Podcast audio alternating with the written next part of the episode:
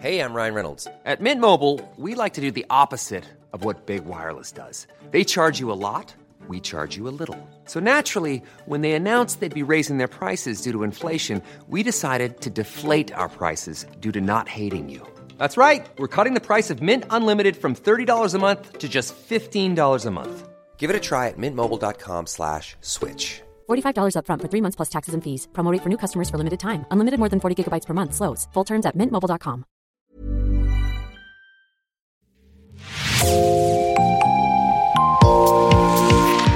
Bonjour et bienvenue dans Podcasting, l'actu dans la poche, le podcast quotidien d'actualité du Grand Sud-Ouest. Chaque jour, suivez-nous à la découverte de l'information régionale avec les journalistes et chroniqueurs du territoire. Je m'appelle Jean Berthelot de Lagleté. Nous nous tournons aujourd'hui vers notre partenaire Far West pour évoquer les espoirs déçus d'un retour à la nature. L'article s'appelle Exilés volontaires, mode d'emploi et c'est vous qui l'avez écrit. Bonjour Xavier Davias. Bonjour Jean. Xavier, vous êtes euh, journaliste, vous travaillez notamment pour la Dépêche du Bassin et pour la revue Far West, donc. Nous vous avons déjà reçu au micro de podcasting. Vous nous racontez cette fois l'histoire de Jean-Marie Sterkler avec sa compagne Elisabeth. Il s'est installé en 2005 sur le bassin d'Arcachon, à Biganos précisément. Tous les deux rêvaient de nature et d'écologie, alors Jean-Marie a construit sa maison de ses mains, mais le couple a été rattrapé par l'urbanisation et a décidé récemment de quitter le cocon qu'il s'était bâti. Xavier, d'abord, en quelques mots, est-ce que vous pouvez nous présenter Jean-Marie? C'est quelqu'un qui euh, natif d'Alsace, euh, qui euh, a fait la première partie de sa vie là-bas et qui a un parcours atypique puisqu'il était dieseliste. En fait, sa spécialité, c'était les gros moteurs qui polluent à la base. Et, au fur et à mesure de son évolution professionnelle, il a commencé à, à mettre en place un cheminement sur euh, un raisonnement euh, voilà sur sur les, les, les conséquences euh, de son travail et il a fini par évoluer pour passer de ce métier-là au métier de l'enseignement dans la maintenance navale, ce qui l'a amené au bassin d'Arcachon. Et en fait, en progressant au fur et à mesure de ses, de ses réflexions, euh, il s'est complètement euh, euh, détourné de son premier métier et s'est servi de ses compétences mécaniques, de bricoleur, pour mettre un pied dans l'écologie. Et quand on le rencontre, à quoi ressemble Jean-Marie? C'est quelqu'un qui est ouvert, on l'imagine, hein, assez ouvert sur les autres. Oui, alors Jean-Marie, c'est quelqu'un de très posé, quelqu'un de très calme quand voilà, il s'exprime, toujours nuancé.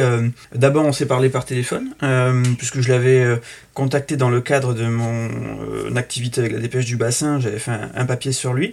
Il avait reçu un prix pour euh, son gîte, les écologies du bassin, les écologies Boyen, pardon. C'est en faisant connaissance avec lui par téléphone et en, écoutant son histoire que j'ai eu envie d'en savoir plus et de le rencontrer. Et c'est ce qui s'est passé. Alors il a été étonné euh, de ma, de ma requête, mais euh, j'ai fini par le rencontrer, il m'a reçu chez lui sur sa terrasse en bois. Euh, malheureusement, euh, à l'heure où il me recevait, ben, il était justement en, train de faire ses pactages pour, pour partir. Et Boyen, comme vous le rappelez, c'est le gentil des habitants de Biganos. En 2005, vous l'avez dit, Jean-Marie et sa compagne Elisabeth se sont donc installés à Biganos et ils ont entièrement façonné leur jardin et leur maison avec une conscience écologique très forte. En fait, son idée, c'était de pouvoir euh, limiter au maximum euh, son empreinte et pouvoir mettre en place des choses qui permettaient de limiter la consommation de ressources d'énergie fossile. Donc, sur place, ben, j'ai pu me rendre compte qu'il avait mis en place tout un système avec un four solaire, une chaudière, des murs qui permettaient de conserver, enfin d'optimiser en tout cas les capacités thermiques, un potager qui permettait de voilà, de, subvenir aux besoins du foyer. Enfin, tout un tas de choses comme ça qui, mises bout à bout, euh, euh, permettaient vraiment euh, de s'inscrire dans, cette logique respectueuse de l'environnement. quoi. Et ces valeurs-là, il les transmettait aussi aux personnes qui venaient dans son gîte pour quelques jours. Et oui, tout à fait, parce que bon, son idée de départ, c'était de pouvoir créer une maison à son image, enfin faire en sorte que cette, cette maison fonctionne en ligne avec ses valeurs écologiques. Et puis, en fait, Jean-Marie, je m'en suis rendu compte par la suite dans ce qu'il m'a présenté pour, euh, pour ses activités ultérieures, mais il est quand même convaincu par la, notion de partage. C'est pour ça qu'il a fait de l'enseignement d'ailleurs. Et pour lui, la meilleure façon de, partager sa vision de l'écologie et ses, talents, etc., c'était de, de, pouvoir faire venir des gens et de pouvoir montrer, faire la preuve par l'expérience de, que c'est possible en fait. Et même sans forcément énormément de connaissances et sans mettre la barre trop haute, on peut faire des petites choses. Euh, et c'est à la portée de chacun. Donc euh, il a décidé de, d'ouvrir sa maison euh, au public en en faisant un gîte avec deux, une capacité d'accueil de deux chambres et une roulotte de mémoire. Et en fait, ces gîtes-là, ça permettait au public d'avoir déjà un séjour dans un environnement nature sur le bassin d'Arcachon, et puis d'avoir ce contact et cette transmission avec le public. Un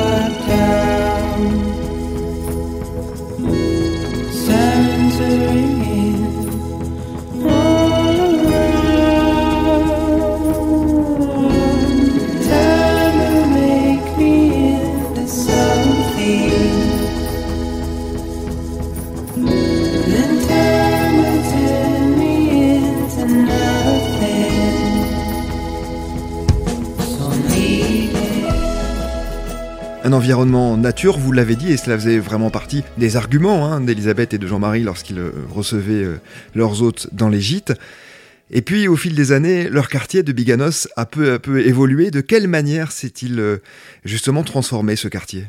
Eh bien, en fait, euh, donc, euh, quand ils sont arrivés, ils étaient sur une parcelle. Alors, ils habitent pas très loin d'un endroit qui est le, port de Biganos. Alors, on est, on est à côté de zones assez boisées, assez naturelles, etc. Et puis, il faut expliquer aussi que, par définition, euh, sur les villes du bassin d'Arcachon, notamment au Nord-Bassin, dans les villes comme Biganos, mais aussi Mios, Audange, etc., on trouvait euh, auparavant beaucoup plus de, grandes parcelles en fait. On avait des maisons plantées au milieu de grandes parcelles. Euh, c'était un peu courant à l'époque. Et puis euh, les mœurs ont changé, la vie d'aujourd'hui s'accélère un peu, et puis le territoire du bassin d'Arcachon est quand même relativement attractif. Et ces grandes parcelles qui existaient tout le temps, bah, en fait au fur et à mesure, bah, il y a eu une division parcellaire qui s'est généralisée. parce que quand on a un grand terrain euh, 2000 m2 ou de 2000 m2, bah, c'est de l'entretien pour des jeunes couples, etc., des gens qui s'installent, même pour des gens du coin, hein, mais euh, diviser sa, parcelle, ça permet de, de construire une, nouvelle maison ou de faire un petit lotissement, de générer un revenu, etc. Sauf que si cette pratique se généralise comme c'est le cas ici, euh, du coup, euh, des espaces qui étaient plutôt naturels, voire boisés pour certains, bah, deviennent en fait des petits lotissements. Et c'est ce qui s'est passé autour de chez euh, Jean-Marie. Euh, effectivement, euh, là où il y avait des prés, il y avait des, zones enherbées, on a vu apparaître bah, des maisons, tout simplement, et puis aussi bah, des, des, allées goudronnées, puisque c'est plus pratique pour ranger sa voiture au garage. L'attractivité du bassin a, bah, contribué à ce phénomène-là. Et lui, au lieu d'avoir un environnement où euh, il proposait des, gîtes, où on entendait les oiseaux, on pouvait se déplacer en, vélo, etc. Enfin voilà, il y avait toute une imagerie derrière qui était vendue et qui ne, correspondait plus à la réalité. C'est-à-dire qu'un beau matin, euh, euh, on entendait donc les tronçonneuses, les voitures, c'est le goudron, c'est etc. Donc ça, c'est quelque chose qui a été assez compliqué à accepter. Alors donc en accord avec Elisabeth, Jean-Marie a décidé de quitter la maison qu'il a construite et le jardin qu'il a aménagé. Pour quelle raison est-il allé au bout de ses idées? Donc e-, effectivement, à un moment donné, il se retrouve au pied du mur et il se dit, euh, euh, voilà, est-ce que est-ce qu'on continue dans ces conditions? Puisque nous, on, propose un gîte nature à, nos clients, on les fait venir, ils payent, et puis finalement, il se retrouve au beau milieu d'un lotissement qui n'a rien de de ce qu'on peut leur, vendre. Et euh, il se trouve que parallèlement à ça, euh, bah, ces écologies boyens, ils avaient bonne presse euh, parce qu'ils sont exemplaires, parce que Jean-Marie, c'est un peu le quelque part le porte-étendard d'une certaine vision des choses, voilà, qui, à laquelle tout le monde ne peut qu'adhérer. c'est vertueux, c'est respectueux de l'environnement. sauf que ça devient pour lui aussi une caution. Et en fait, il veut pas être une caution, il veut pas euh, servir euh, à justifier le fait qu'il y a euh, des, des, choses comme ça qui existent sur le territoire, alors que lui-même se rend compte que finalement ça n'a plus trop de sens. Donc en allant au bout de son, de son raisonnement, il se dit bah là, je commence à, en fait à, à, faire partie du problème, puisque je participe. Alors, les mots sont forts, mais euh, faut, faut, relativiser. Je participe à un mensonge, quoi, à une vision un peu erronée, ou en tout cas, il y a une transformation en cours de, de, la société dans laquelle on vit, du territoire dans lequel on vit, et ce que l'on valorise au départ, c'est plus là, quoi. Donc, il se dit, il faut que je prenne mes responsabilités. Et comme c'est quelqu'un qui fait pas les choses à moitié et euh, qui va au bout des choses, bah, du coup, il se dit, euh, qu'est-ce que je fais? Bah, je, je, quitte la maison, j'arrête, j'arrête de vivre ici et, et je vais construire un, projet ailleurs, dans un lieu qui est plus en phase avec mes aspirations. Je pars. Ma vie est trop maussade. Je pars, j'ai laissé une feuille incrustée de mots sales. Je pars. Laissez-moi donc ma douleur. Je pars pour un monde fait de lumière et de couleurs. Je pars, car le ciel est bas gris. Les vieux n'ont plus de sagesse, ils sont racistes et gris. Je pars. Je m'envole vers le rire des enfants, je pars même s'ils m'en veulent, j'ai trop souffert dans mes tourments. Je pars, j'ai déjà fait mes valises. Je pars car nos modes de vie d'ici me scandalisent. Je pars, la vie me transperce de part en part. Je pars car faut être fort et moi j'ai perdu mes remparts. Je pars, y'aura ni promesse ni nouvelle. Je pars, fallait du cran, j'ai activé la manivelle. Par un beau matin, je pars, je laisse le flambeau. Je trouverai mon Abyssinie, moi l'Arthur Rimbaud. Je pars. Un lieu donc euh, à la campagne, de, dans l'entre-deux-mers. Que va faire le couple maintenant qu'il est installé là? En fait, euh, à l'époque où on s'est parlé, donc c'était en octobre 2020, il avait pour projet euh, d'acheter euh, un corps de ferme à Pessac euh, sur Dordogne, donc c'est aux confins de la Gironde, dans un petit village au bord de la Soulège, un petit ruisseau. Euh, L'idée c'était de pouvoir ben, rénover ce lieu euh, du point de vue bâtiment, mais aussi de s'approprier euh, très lentement son environnement. C'est-à-dire que il avait possiblement de la vigne, de la place pour cultiver, pour faire du maraîchage, etc. Et comme c'est pas quelqu'un qui veut imposer un cadre, arriver avec des idées toutes faites, ce qu'il m'avait expliqué à l'époque, c'est on va y aller, on va voir ce que l'on peut faire de ce lieu, comment il va vivre sur les quatre saisons, et en fonction de ce qu'on va euh, observer, on décidera ou pas de s'investir euh, dans euh, telle ou telle activité. Donc ça peut être par exemple de la vigne, je ne sais pas, ou du maraîchage, mais s'il estime que le maraîchage n'est pas approprié, il n'en fera pas.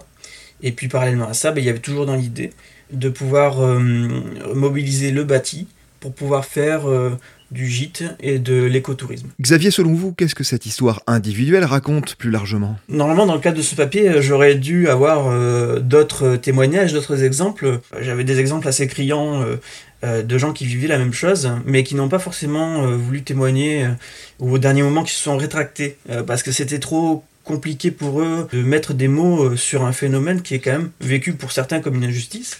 C'est-à-dire qu'on vient, parce qu'on nous vend la nature, on, vient chercher un environnement particulier, et puis finalement, euh, au bout de quelques temps, euh, cet environnement-là change et, il n'est plus du tout euh, le, même que celui qu'on a, on a choisi au départ. J'ai eu des exemples de, de personnes qui s'étaient installées au milieu, en tout cas en bordure de forêt, et qui finalement ont vu la forêt partir au fil des ans pour voir construire des lotissements également sur des communes voisines. Donc ça, c'est des choses euh, qui sont assez compliquées pour, euh, pour les, personnes que j'ai eues en, contact et qui finalement euh, bon, ont refusé de témoigner au dernier moment parce que c'était vraiment trop dur à gérer, vraiment. Ça veut dire...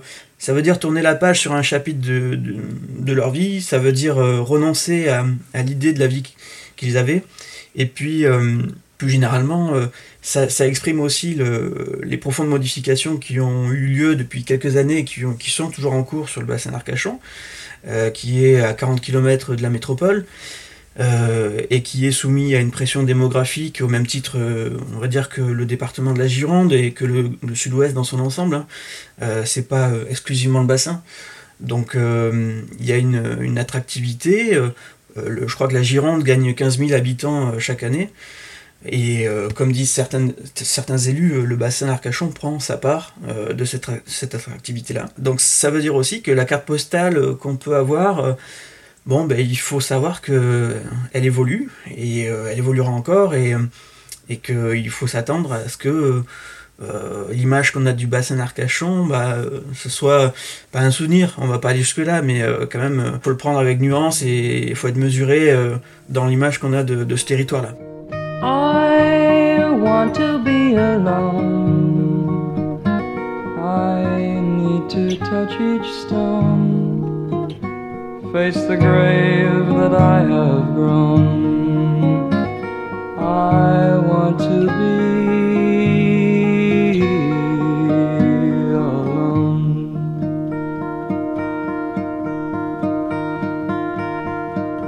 Before and darker walls are bent and torn to pass the time of those who mourn.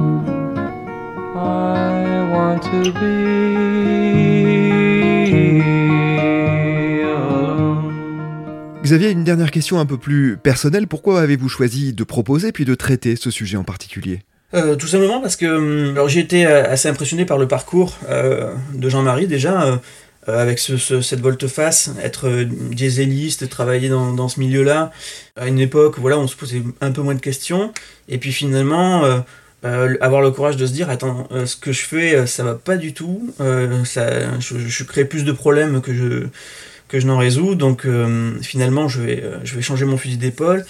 Donc il y a une démarche quand même de d'introspection et puis euh, d'honnêteté euh, intellectuelle quoi vis-à-vis de ce qu'il faisait euh, qui m'a qui m'a séduite parce que voilà il faut aussi avoir le courage d'aller au bout de ses idées.